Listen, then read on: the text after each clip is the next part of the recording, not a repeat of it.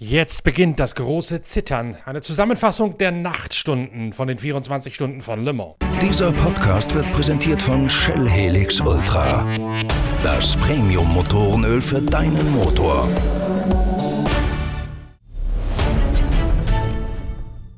Lange Zeit sieht es so aus, als hätte Toyota das Geschehen an der Spitze im Griff. Die beiden Autos mit Kamui Kobayashi, José María López und Mike Conway als Spitzenreiter sowie dem dahinter befindlichen Sebastian Buemi, Brandon Hartley und Kazuki Nakajima scheinen dem Feld an der Spitze zu enteilen. Man möchte sagen standesgemäß, denn es sind ja die einzigen Werkswagen im ganzen Felde. Dann allerdings gibt es auch bei den Toyota eine Schrecksekunde. Das Auto mit der Nummer 7 muss fünf Minuten Minuten nach der 12-Stunden-Marke mit Kamui Kobayashi am Steuer wegen vermeldeter Turboladerprobleme, die sich per Telemetrie abzeichnen, an die Box geschoben und reingeholt werden. Rob Leupen, der Teamchef von Toyota Motorsport, steht für uns natürlich sofort Rede und Antwort, was da los ist und wie es dem Auto nach der Reparaturzeit, die sieben Runden gekostet hat, geht. Äh, ja, Rennstart hatten wir wieder um 14.30 Uhr oder erstmalig um 14.30 Uhr mit danach eine sehr starke 7,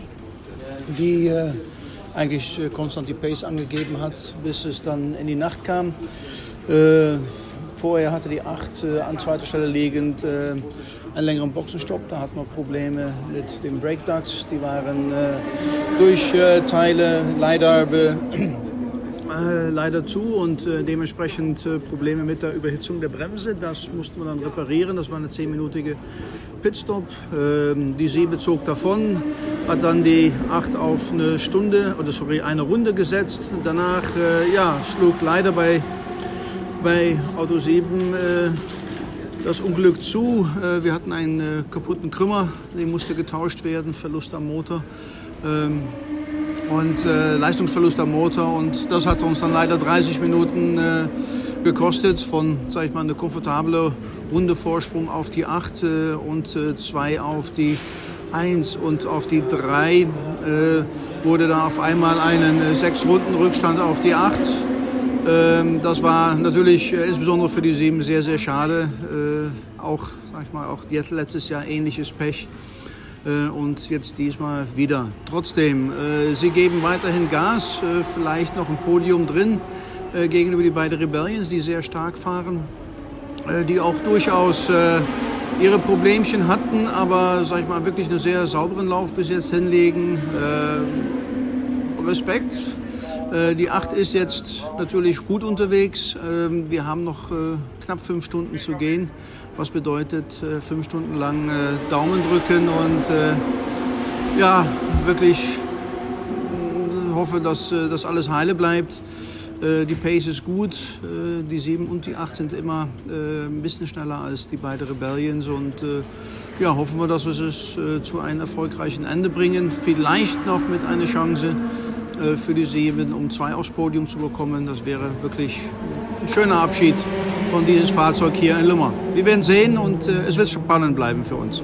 An der Spitze verbleibt damit jetzt nur das reparierte Auto mit der Nummer 8 von Buemi, Nakajima und Brandon Hartley. Deren Bremsprobleme sind ganz offensichtlich kuriert worden. Man fährt nicht mit chronischem Bremsfieber, hat allerdings natürlich durch die Reparaturzeit vorher schon einiges an Zeit verloren, sodass jetzt der Rebellion mit der Nummer 1 mit Bruno Senna am Steuer plötzlich aus Sicht der kölschen Japaner bedrohlich nahe dran ist. Jetzt auf einmal gilt, das kleinste Problem, der kleinste außerplanmäßige Boxenstopp kann die Sieghoffnungen der Japaner durchkreuzen und die Sensation eines privaten Sieges an der Sartre möglich lassen. Das allerdings platzt 20 Minuten nach der 18-Stunden-Marke. Da muss Bruno Senna im besseren der beiden Rebellion an die Box geschoben werden. Es gibt ausgiebige Arbeiten an der Frontpartie, die sich offensichtlich vom Orica gelockert hat und auch einen Folgeschaden an äh, der Karosserie und dem Unterboden angerichtet hat. Das Auto mit Bruno Senna am Steuer, der bessere der beiden Rebellion, ist damit ebenfalls mit mehreren Runden Rückstand bewährt, sodass sich das Kräfteverhältnis an der Spitze wieder eingependelt hat. Toyota mit dem Auto mit der Nummer 7 führt jetzt mit einem Respektabstand vor dem zweiten der Rebellion und kann jetzt wiederum dazu übergehen, als es langsam hell wird und die Müdigkeit aus den Knochen kriecht. Das Rennen von der Spitze aus zu verwalten und über die in die Kotflügel eingelassenen Außenspiegel zu kontrollieren. Veränderte Voraussetzungen gibt es auch in der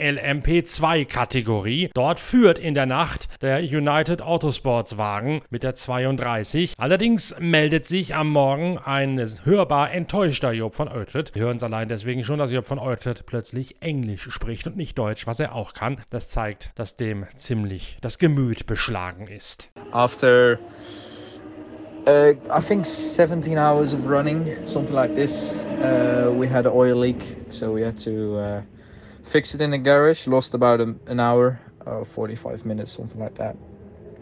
Uh, it's a bit a shame. Car was quick, we were leading, and uh, yeah, pace was very good.